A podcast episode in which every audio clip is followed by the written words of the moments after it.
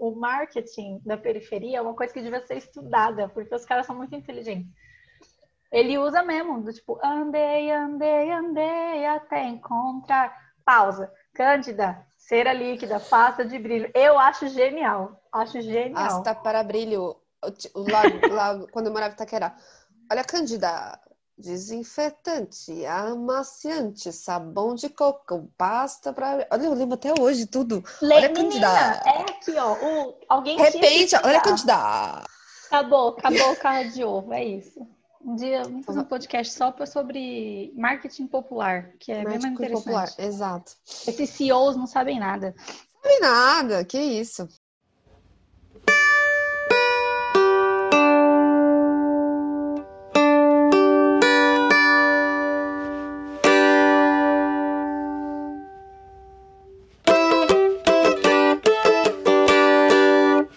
Consigo tocar isso. Olá, meu nome é Lohane.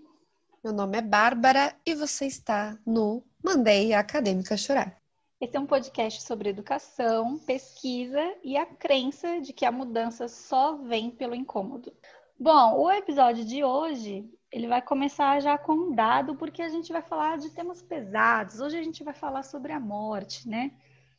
E aí, para falar sobre este tema que está tão atual, está tão atual na sociedade, mas que a gente com o perdão da palavra, está cagando para a morte no nosso país, a gente tem que começar com dados.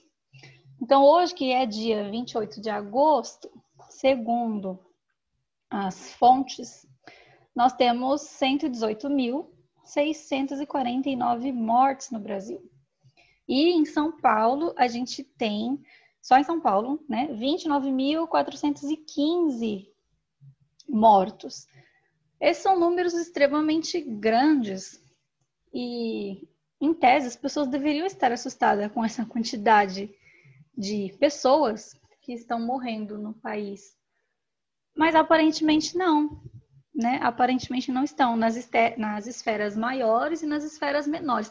E este é um assunto que, particularmente, tem me deixado muito incomodada, é, com o não incômodo das pessoas com relação à morte. Então, passo muitas horas do meu dia, quando eu não estou trabalhando com temas de morte também, que é o que eu trabalho, pensando por que as pessoas não estão incomodadas com este número absurdo, não incomodadas a ponto de estarem raivosas, né? É um.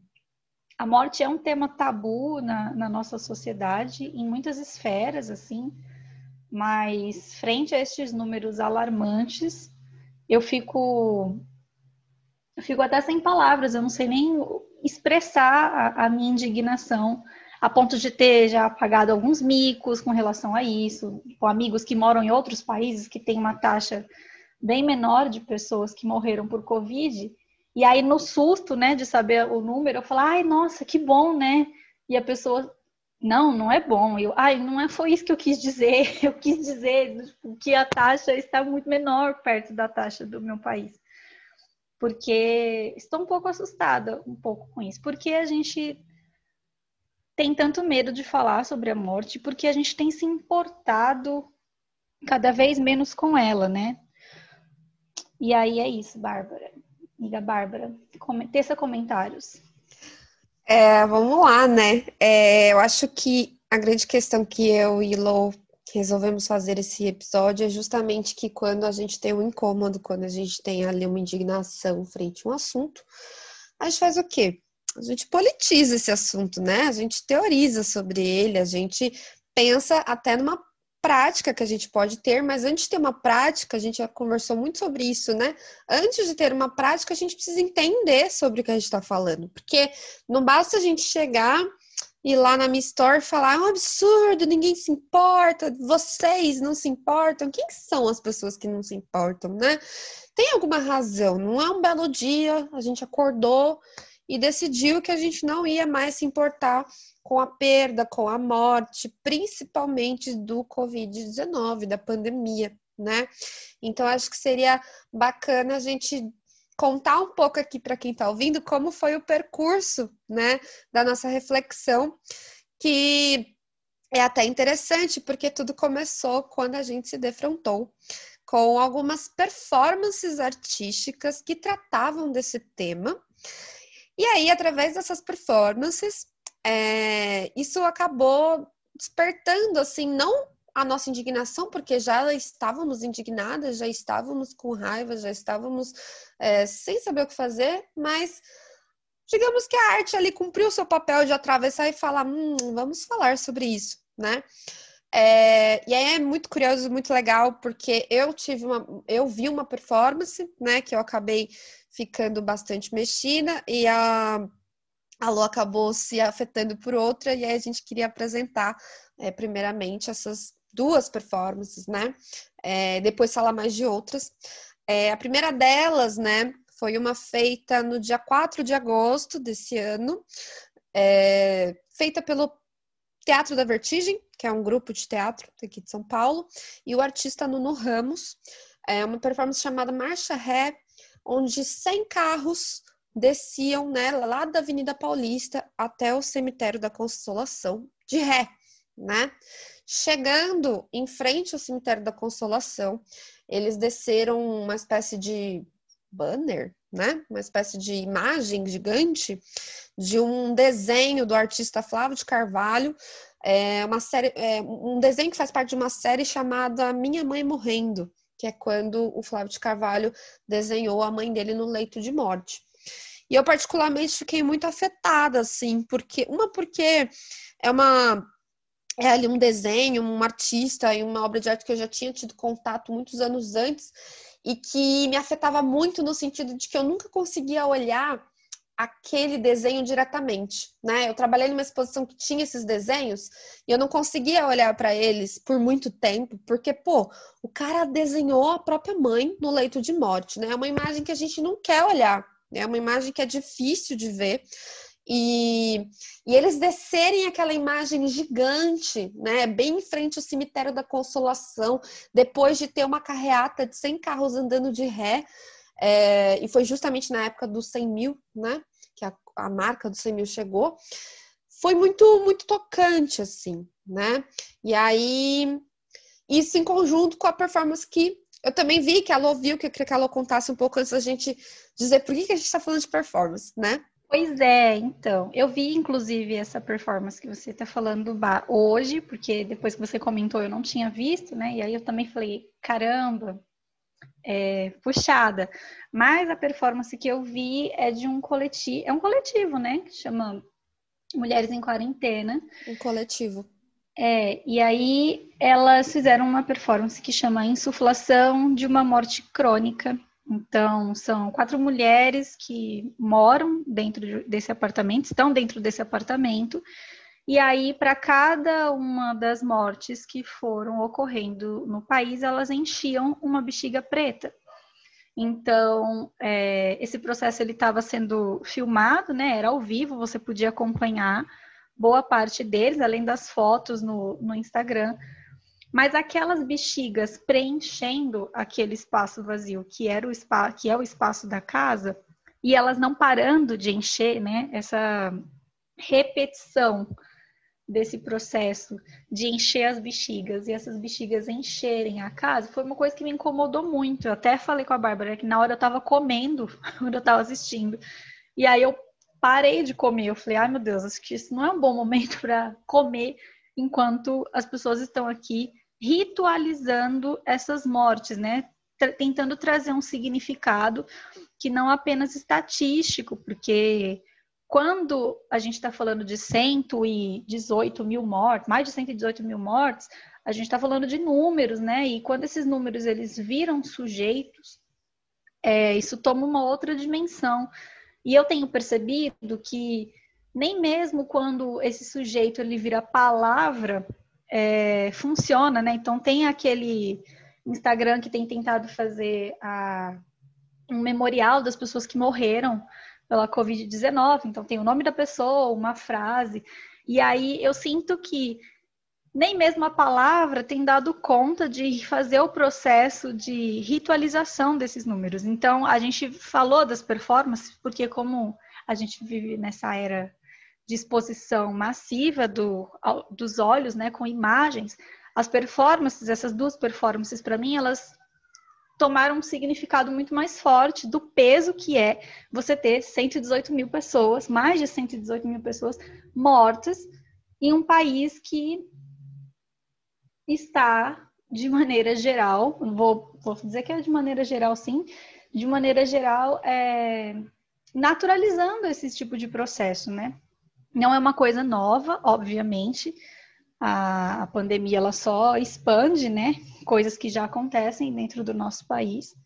Mas é bem chocante. E as performances foram um momento de, de tensão e de pulsão em mim mesmo. Tanto que a gente conversou, né, que é, o que acontece, né? O que, que, que a performance acaba sendo nesses momentos, né? Você vê, tanto no caso das mulheres que se sentam e demandam um tempo, né? Para encher essas bexigas, né? Suspendem o tempo, né? Param de trabalhar, Exato. param de fazer, ver o seriado, né? E param ali para fazer essa ação.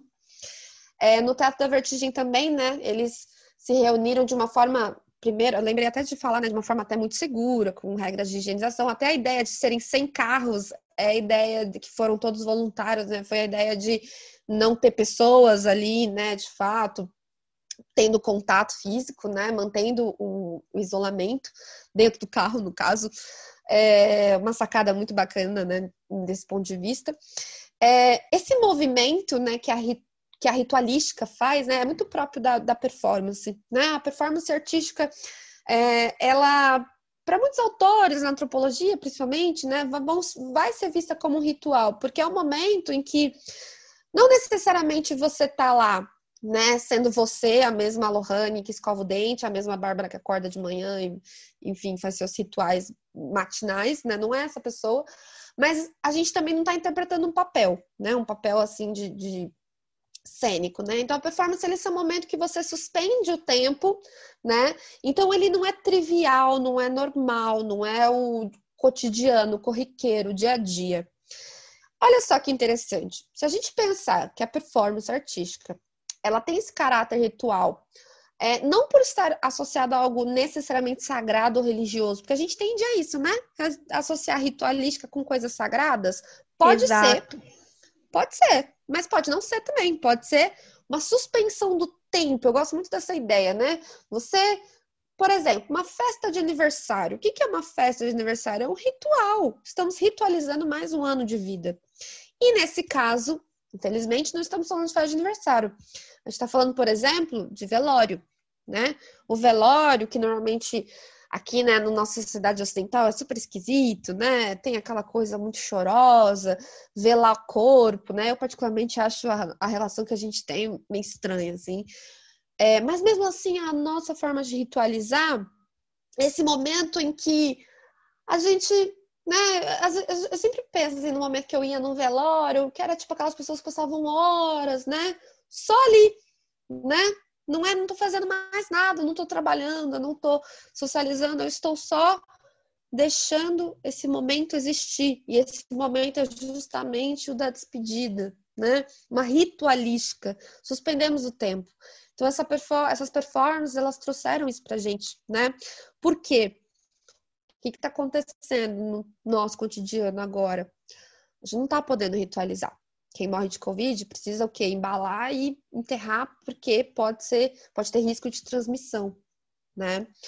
E, e também acontecendo, por exemplo, atos é, muito brutais para muitos povos, como por exemplo as mães Yanomamis, né? Os, os Yanomamis são um, um, um povo que tem uma ritualística muito longa, inclusive, né? Que pode durar semanas para é, se despedir né, daquele corpo, daquela pessoa, e que não estão podendo fazer os seus próprios rituais por conta é, do contexto, né? E qual que é o grande problema de não fazer ritual? A gente normaliza, não é? Porque se a gente não. Se a gente não tem um evento que diga, ó, oh, alguém morreu, ela é, vira vira tão cotidiano quanto levantar e escovar o dente, não é mesmo? Então, eu concordo, eu acho que é isso mesmo, mas eu também fico pensando que é, quando a gente está falando de morte, no que a gente entende enquanto sociedade é, ocidental, a gente tem noções muito abstratas e maneiras muito é, melindrosas de trabalhar com a morte, de, de pensar a morte, né? De trabalhar com a morte. É muito abstrato, então, você pensar que são 118 mil pessoas, o que, o que são as pessoas do seu bairro, por exemplo. Vamos falar de, de tamanhos é, menores, entre aspas. Ah, tem muitas pessoas no meu bairro morrendo, né? O que é o seu bairro? Você não tem essa. Não há capacidade de pensar o que, o que são essas pessoas dentro do bairro morrendo. E aí, o que eu acho interessante. Ainda mais para o é que... centro, né? Quando você sai Exato. das periferias e vai indo para o centro, a ideia Exato. de bairro e comunidade, ela se perde totalmente, né? Exato. E aí eu fico pensando que dentro dessa abstração, o universo que importa é o familiar, é o dentro da sua casa, é o seu universo de parentesco, né? Então, ah, o que é, sei lá, 15% da população brasileira morta, ou 10% da população brasileira morta? Mas o que é 10% da, da, da sua família morta? Ou o que é 10% dentro da sua casa morto, né? Porque é isso, a gente está falando de gente que perdeu mais de um parente dentro de casa, a gente está falando dessa relação é, com cidade, entre centro e periferia, quem são essas pessoas que, tão, que estão morrendo. E aí me vem a questão, falando de rituais e processos de morte, que é a quem dói os nossos mortos, né? Que é o lema, por exemplo, que, a, que as mães de maio repetem e, outras mães na América Latina também.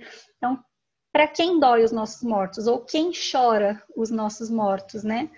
E aí, voltando a falar de performance, hoje, hoje é. O tema é morte e performance, é isso, e arte. Mas voltando a falar de performance, tem uma outra performance que chama Apelo, que é uma performance da Clara da Clariane com a Débora Silva, que é a líder do Movimento das Mães de Maio. Essa performance é de 2014. Lô, explica Oi. um pouco para o pessoal o que é Mães de Maio. Brevemente, ah, brevemente. Verdade. As Mães de Maio são um, não são as mães da Argentina, são as mães de maio do Brasil. É um grupo formado em 2006 por mães que perderam é, os seus filhos dentro daquela chacina que teve entre o PCC e os agentes do Estado é, em São Paulo. E durante essa chacina, muitas mães perderam os seus filhos nesse confronto, né?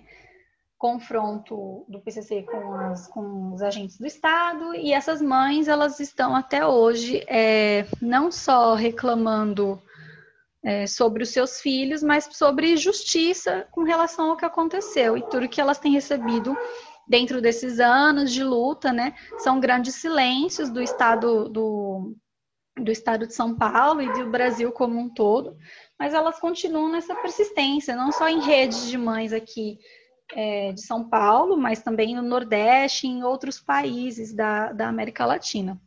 Então, a performance ela vai trabalhar com a Débora, que é a líder do Movimento das Mães, e a Clariani.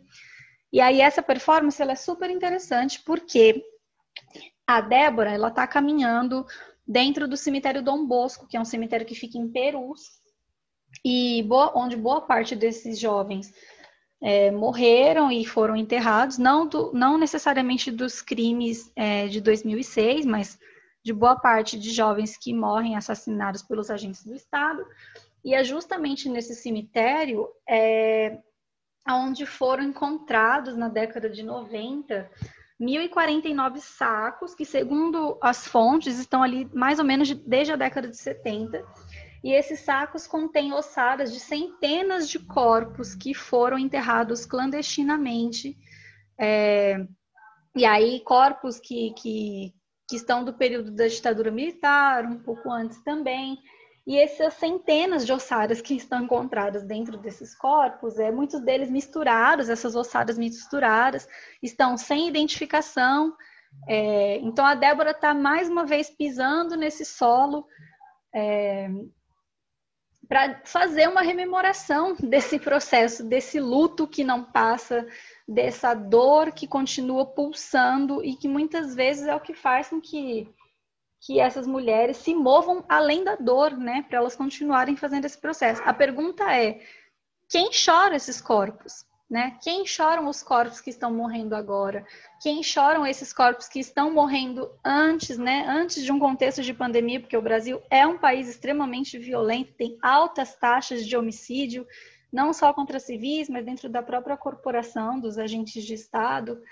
Então, a morte é um tema que a gente não conversa, a gente não fala sobre morte em nenhuma das dimensões, em nenhuma das esferas, e aí, quando a gente perde essa noção humanista de defesa da vida, né, quando a gente começa a relativizar quais são os corpos é, matáveis e quais são os corpos que devem viver, para usar ali o, o, o Achille Mbembe, a necropolítica, que também é um termo que está muito popular nesses últimos, nesses últimos tempos, né? Quando a gente perde essa, essa dimensão e a gente se vê dentro de um lugar onde você tem relações sociais, que você consegue escolher quem são os corpos matáveis, isso é muito complexo, porque daí você naturaliza, você naturaliza essas mortes e a gente fazendo o recorte, que não é um recorte, mas fazendo ali o, uma análise, trabalhando as questões de raça, a gente sabe exatamente qual é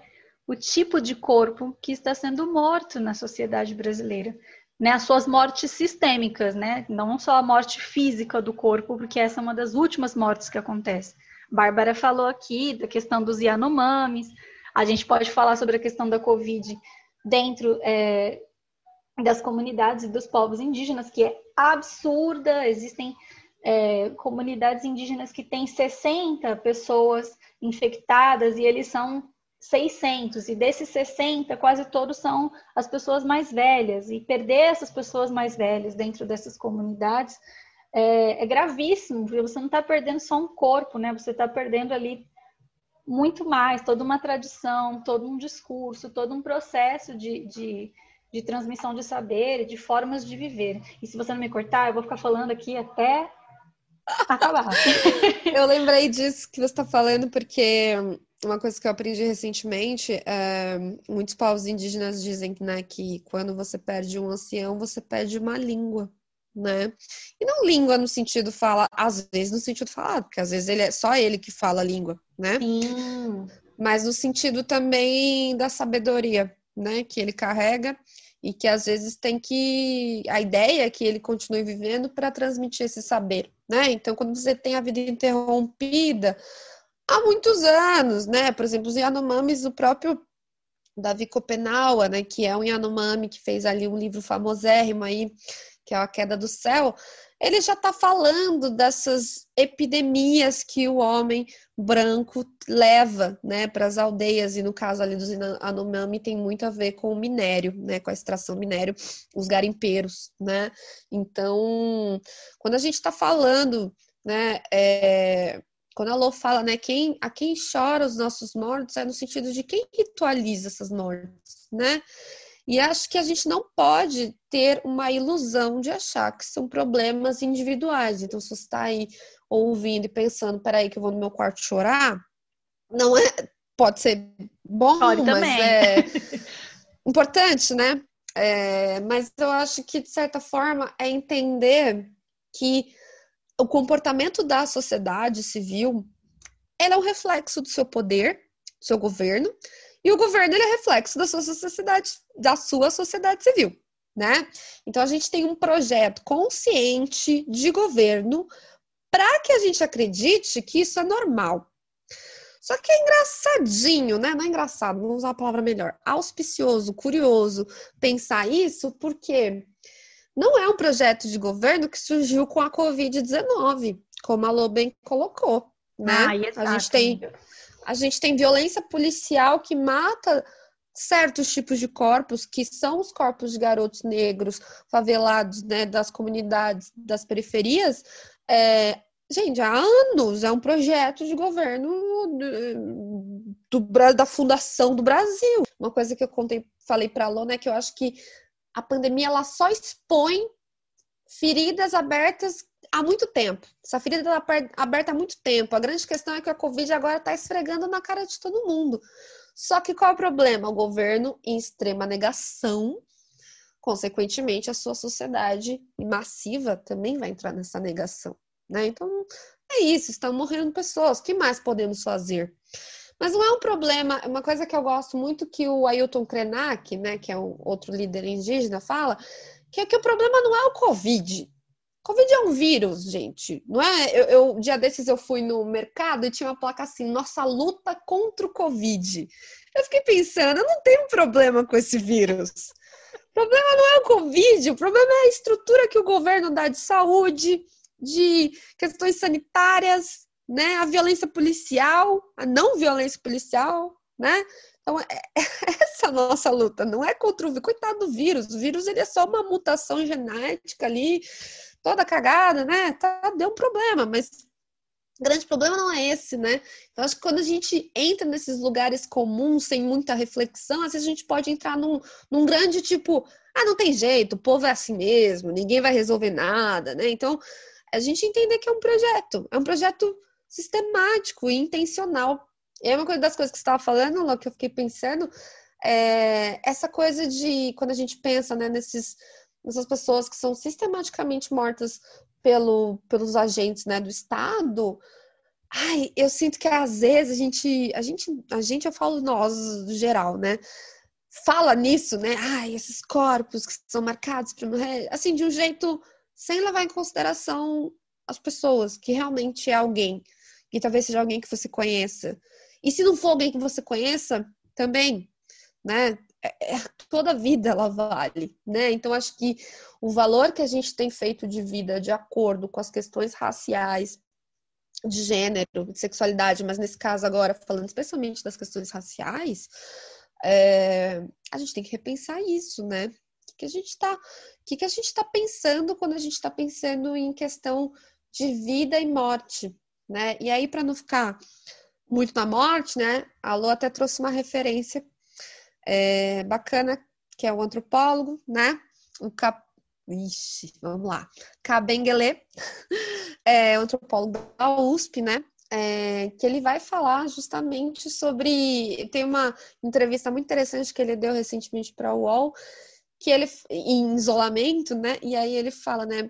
É uma tristeza que a gente não possa ritualizar essas mortes, não poder abraçar entes queridos, mas me interessa mais isso acabar e eu poder abraçar as pessoas vivas, né? Então, antes da gente falar, né, eu, ao meu ver, né, de ah, os corpos que morrem na mão do Estado, é tipo, como é que a gente faz para que as pessoas fiquem vivas? É, não, o Kabengele, ele é muito. É um, é um senhor que eu gosto. Gosto desse senhor. So, a sobriedade de uma pessoa de 79 anos, né? É... isso que eu pensei quando eu li a entrevista dele. É muito legal a gente falar um pouco sobre, sobre essa entrevista e sobre essa coisa de. É, a gente fala muito da morte e marca essas pessoas como os corpos que já são os corpos matáveis, né? Então, ah, são pessoas é, mortas pelos agentes do Estado que não sei o quê. Além da pandemia, a pandemia tem matado corpos específicos. Eu gostaria só de frisar mais uma vez que a dificuldade ou a naturalização da morte que a gente vem falando aqui é porque a gente tem um Estado, e não só um Estado brasileiro, mas a gente tem uma política que é a política administrativa da morte. Então, do meu ponto de vista, essas mortes elas não são porque ai, é, este governo ou o presidente é um irresponsável. Não, ele é responsável. Essa é uma ação consciente de deixar essas pessoas morrerem, porque a morte dá dinheiro, existe uma lucratividade, existe lucro por trás da morte. E a gente às vezes pensa, ah, não, é só porque eles são maus, né? A noção do monstro. Um dia a gente podia fazer um podcast só para falar da noção do monstro, eu gosto tanto. E aí, mas a gente fala sobre, ah, é porque eles são maus, eles são monstros. Não, gente, são pessoas comuns que têm uma política administrativa da morte, porque a morte gera riqueza. Se ela não gerasse riqueza, a gente não estaria com uma quantidade absurda de pessoas mortas, né? Teria uma outra forma de pensar isso aqui, mas do meu ponto de vista, eu não consigo olhar essa quantidade de gente morta pré-pandemia, na pandemia e pós-pandemia, sem levar em consideração que a gente faz uma política administrativa da morte em todas as suas instâncias, para falar aí de morte sistêmica, né? Que é, são as diversas mortes pelas quais o corpo vai sendo tomado até chegar à física, né? O disparo da bala ou a morte pela pandemia. E eu não, eu não sou uma pessoa muito. A Bárbara falou: vamos terminar o podcast de uma maneira pos, positiva, para as pessoas não ficarem é, tristes. Eu, falei, eu não Su quero. Sugeri, sugeri. Falei: será que tem algum recado que a gente pode dar, assim, né? Para a pessoa não terminar chorando, né? Mas. Poxa, eu, eu não consigo ter um recado positivo, sabe? Eu, eu gostaria que as pessoas. É, se você está aí ouvindo do celular, que você saísse incomodado, assim, que você deixasse o incômodo mesmo te, te doer, sabe? Para você, porque eu, eu acredito mesmo que o incômodo ele gera algum tipo de ação quando você está disposto a ser incomodado. Quando você não está disposto a ser incomodado, é ai que pena, 118 mil mortes. Ai que pena é, que a gente faça uma, uma não sei, dá uma chorada, né? Poste um hashtag todas as vidas importam, hashtag qualquer outra coisa. Quando a gente se deixa ser incomodado por este incômodo, eu acredito que saiam resultados muito mais potentes, no sentido de ação mesmo. E uma ação consciente, principalmente, aí falo enquanto uma pessoa branca, né? É, que aí fica o recado aí para as pessoas brancas também que estão ouvindo, eu acho que justamente entrar numa ação consciente, uma reflexão e depois ação consciente, para entender que a questão da pauta racial é o que, que é de verdade, né, gente? Não é uma questão só de nossa, né, a escravidão foi um problemaço, né? Caramba, até hoje as pessoas são racistas, ai, porque os policiais Galera, a gente está falando de algo que é sistemático, que todo dia ali no jornal você está vendo uma pessoa morrendo. Você imagine o que é, é, estar nesse lugar, né? Então, a partir daí, ter uma iniciativa, é, porque quando a pessoa ali ela se propõe a ser antirracista, às vezes eu tenho muito uma impressão que é então vou consumir aqui conteúdo, né, sobre isso e postar. E é muito legal, né, gente? É importante isso também.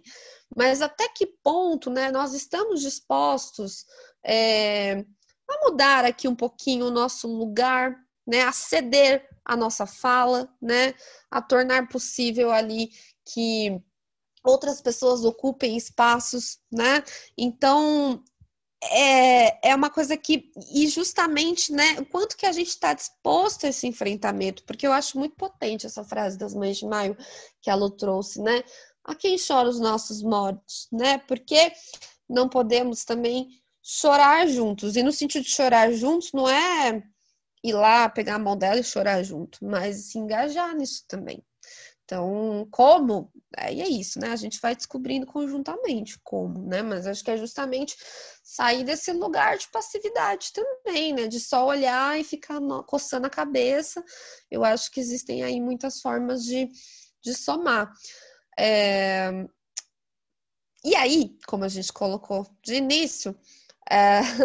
e aí foi até quando eu perguntei para a Lu, a gente vai dar algum recado bom?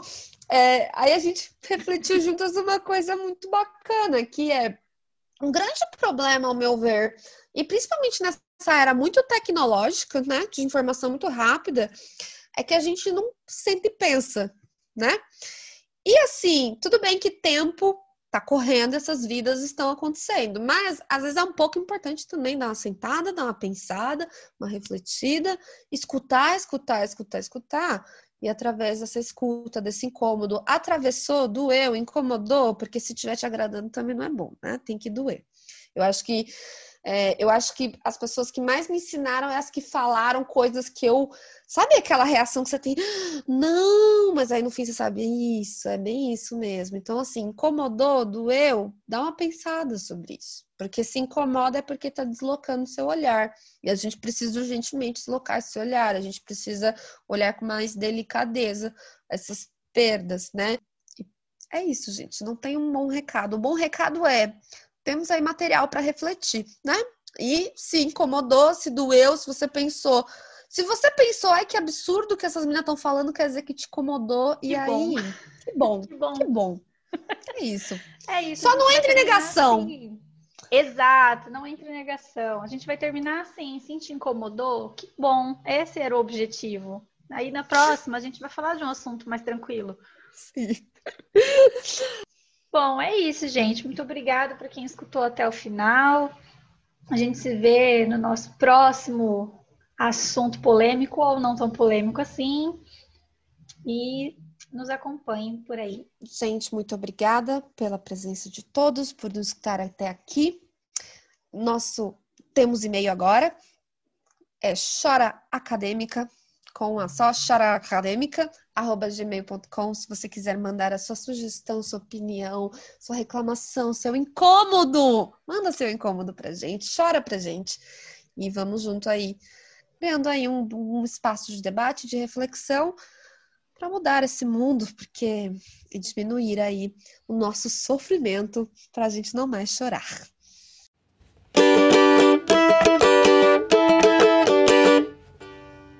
Já é o momento que a gente vai mandar para o Péricles. Quando a gente vai mandar para o Péricles?